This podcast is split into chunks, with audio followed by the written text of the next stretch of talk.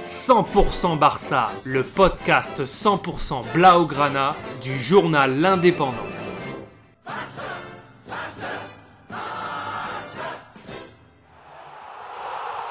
100% Barça, Mesqueum Podcast. 25e journée de la Liga ce dimanche 12 mars 2023, le FC Barcelone se déplace à Bilbao pour affronter l'Athletic Bilbao, équipe du milieu de tableau. Et il faudra attendre la 33e minute pour avoir une occasion digne de ce nom, et elle vient de Bilbao avec une belle tête qui tape la barre transversale. Ter Stegen était bien battu.